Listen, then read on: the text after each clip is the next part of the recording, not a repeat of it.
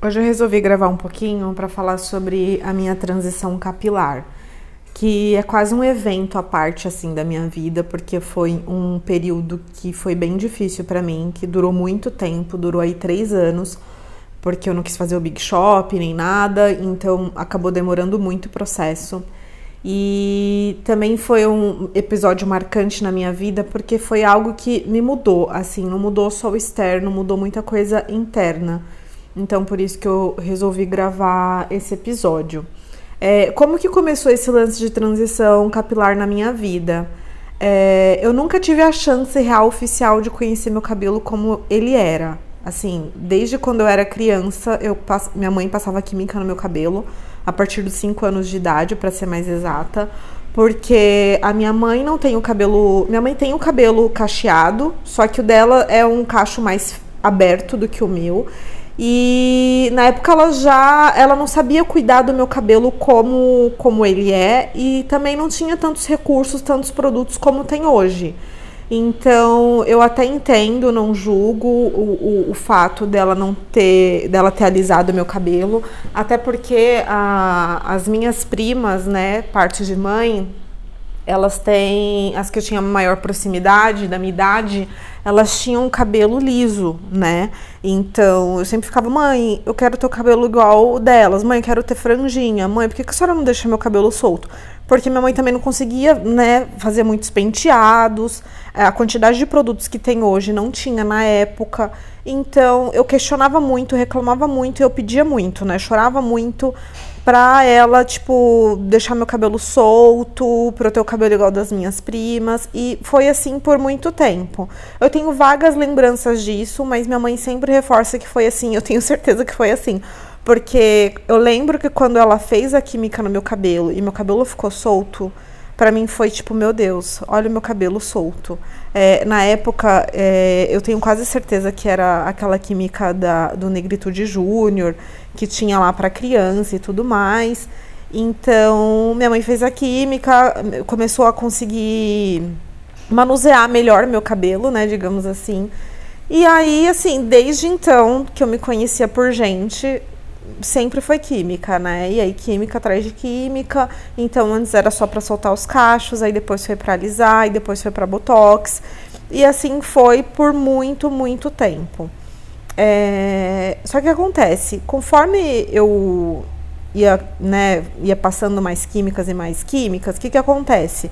Eu era aquele tipo de pessoa, acredite se quiser, bizarro se aparecesse meio dedinho de raiz crescendo do cabelo natural, eu queria jogar química. E assim, não há cabelo que aguente eu ficar tacando tanta química. Eu não queria que ele parecesse que era crespo, o que é mais bizarro, porque era muito na cara que ele tinha química. Muito, assim. Eu olho fotos e falo, meu Deus, a, a ponta lá gritando de corte químico, né? De ressecamento de sou alisado, mas na minha cabeça eu não queria que meio dedo de raiz crescesse para não parecer que meu cabelo era crespo. Eu queria que meu cabelo, que meu cabelo parecesse assim. Ai, é do lado escovei. Ai, meu cabelo, sabe? Enfim, viagens da minha cabeça. E nessa onda de eu ficar retocando muito a raiz, jogando cada vez mais química nele, é, eu comecei a ter muitas feridas no couro cabeludo. Tipo, eu tinha bastante ferida no meu couro cabeludo. Meu cabelo, ele não saía de um comprimento, assim, do ombro. E as pontas sempre muito rala, muito gasta, assim, sabe? Realmente triste a situação. E a última vez que eu tinha feito progressiva, é, eu passei muito mal, sabe? De ventilador na cara, toalha molhada no rosto. E aí eu fiquei, comecei a me questionar se eu precisava passar por isso, por que, que eu estava passando por isso. E na época eu estava num relacionamento de uma pessoa que me apoiava muito, tipo, por que, que você não deixa seu cabelo natural? Isso nunca tinha passado pela minha cabeça, eu nunca coloquei como uma possibilidade eu deixar meu cabelo natural, sabe? E aí ele era uma pessoa que me incentivava muito com relação a isso. E foi fundamental nesse meu processo, assim. É, eu tenho uma gratidão por isso, porque ele foi uma pessoa fundamental nesse processo, porque ele me ajudou muito. Porque o, o passo mais difícil não é você tomar a decisão de vou assumir meu cabelo, vou parar de usar química, vou deixar crescer. O mais difícil é o pós, né? É o durante, na verdade, porque exige muita, muita paciência, muita, assim. E ele ajuda bastante nesse processo. E aí foi isso. Eu falei para ele: "Ah, tá bom, vai ser a última vez que eu vou passar a química no meu cabelo, vou ver como qual é que é, né, do meu cabelo". E aí foi o que eu falei, assim, é, passou um mês, passou dois meses, passou três meses, três meses para mim, assim, qual a possibilidade da pessoa que não deixava meio dedo de raiz ficar três meses sem retocar? Só que assim, eu confesso para vocês que eu achava que ia demorar no máximo, no máximo, um ano a minha transição. Então eu pensava, ah, três meses, nove meses aí, meu, vou aguentar firme. Mal eu sabia, né, que seriam três anos para conseguir deixar o cabelo no tamanho que eu conseguisse cortar. E aí o que, que acontece? Conforme ia passando o tempo, eu ia ficando mais assim, apavorada, meu Deus, não cresce. E aí eu era louca dos produtos. Então eu tentava usar todos os tipos de produtos, assim, que falava pra. Ai, vai ajudar a cachear, vai ajudar a enrolar, enfim. Uma coisa é certa, quando você tem química no seu cabelo, não caia nesse conto de produto que vai ajudar a cachear, tipo, que vai deixar seu cabelo natural de, novo. Não vai, é só tesoura que vai ajudar. Sabe, no máximo um creme pode ser que segure mais o seu, é, o seu cabelo com química. Se você ficar pressionando ele, fazendo, sei lá, texturização. Pode ser que segure, mas não é algo que vai fazer com que seu cabelo volte ao natural. Eu lembro que teve uma época, logo depois quando eu passei da transição, que comecei, começou a aparecer um monte de produtos assim, químicas, falando que falavam que não era química, volte o seu cabelo natural. Só que aí você ia pesquisar a fundo, era química em cima da química, tipo, enfim, ainda bem que eu não caí nessa, porque facilmente meu cabelo poderia ter caído como um todo.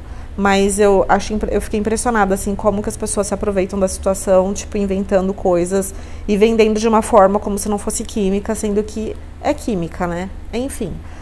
E, só, e aí o processo foi esse. Aí eu, eu, às vezes eu arriscava dar um cortezinho em casa, nunca cheguei a fazer o big shop, né? Que é cortar o cabelo, tirar toda a química, porque eu não, eu não me via, não, não tive coragem. Então, às vezes, um fio ou outro, quando eu via que, ah, tá crescendo, tá, sei lá, uns quatro dedos, deixa eu dar uma cortadinha aqui da nuca que vai ficar escondido, mas só para conseguir, né, enxergar como que fica, vai ficar, como que vai ser.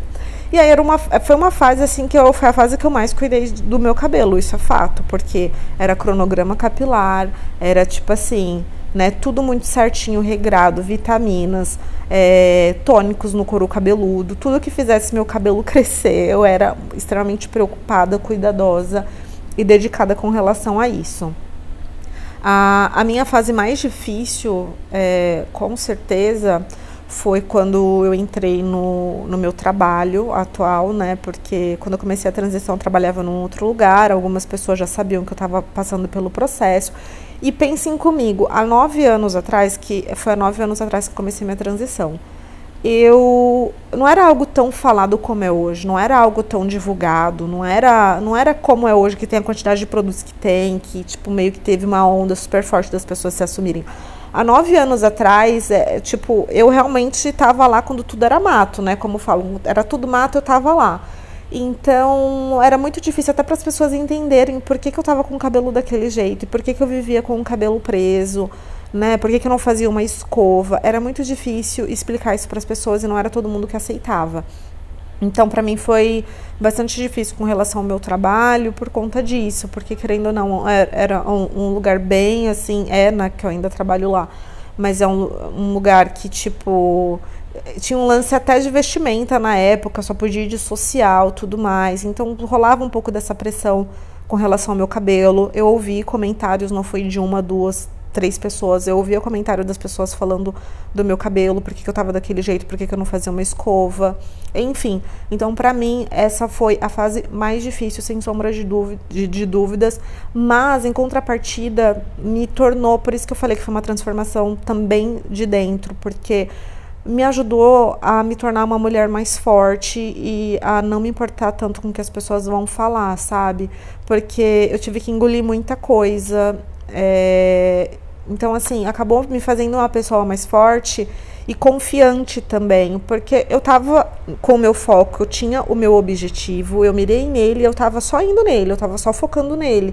Então, por isso que eu digo que foi realmente uma transformação muito grande na minha vida, porque realmente eu passava por essas situações que eu engolia muita coisa que eu não precisava ouvir E na verdade eu devia revidar muitas situações, mas eu não, eu não cheguei nesse nível de, na época, né, de conseguir debater ou, ou, ou dar patada. Eu fui aprendendo com o tempo a me impor e, e falar, tipo, né, o que, que eu acho e para as pessoas passarem a me respeitar um pouco mais na minha decisão.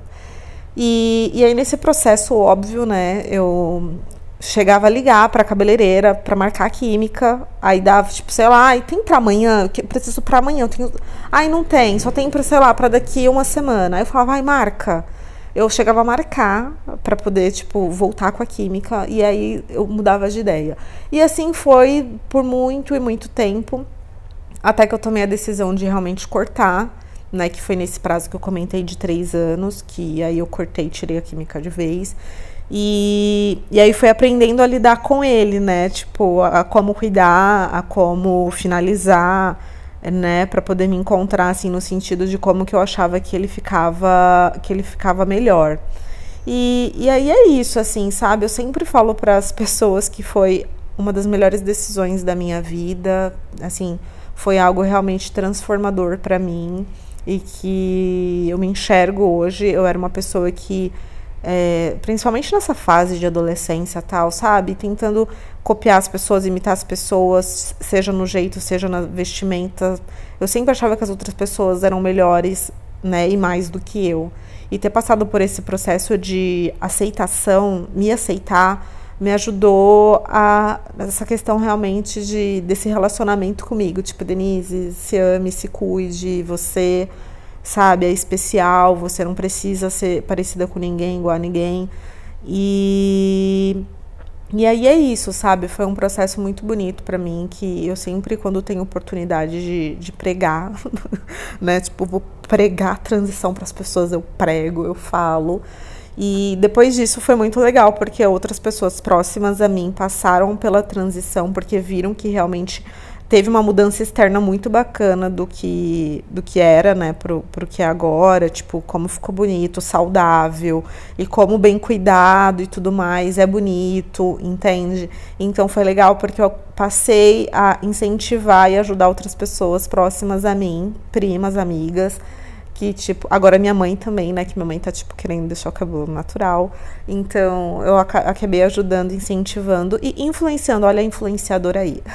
Essas pessoas a, a, a, pelo menos darem uma chance, a pelo menos falar, deixa eu conhecer, né? Tipo, deixa eu ver como que é, me dá essa oportunidade. Porque assim, eu também não sou a pessoa que cago regra, não, viu? Eu não sou a pessoa que, tipo, ai, só tem que ter o cabelo natural. Eu sou o que você, o cabelo que você quer ter, entendeu? Tipo, o cabelo que você se sente bem, o cabelo, sabe? Porque agora eu sei que depois teve a onda da regra de agora, se você tem um cabelo crespo, você tem que deixar ele crespo, porque se você não deixa ele crespo, é porque você não se aceita, porque você não se ama. Eu não sou dessa não sou dessa onda, sabe? Eu sou assim do tipo, meu, faça o que você se sentir melhor, mas com esse adendo, se dê uma chance, você já se deu uma chance, que às vezes você acha que você gosta do seu cabelo do jeito que ele é sempre alisado, mas você nunca se deu a oportunidade de testar ele de outra forma. Então é isso. Caso tenha alguém ouvindo que esteja em transição ou pensando na possibilidade de passar pela transição, eu sou a pessoa que mais apoio. E assim, vale a pena tentar, testar. Assim, pelo menos em algum momento da sua vida você se dê essa oportunidade de se ver diferente.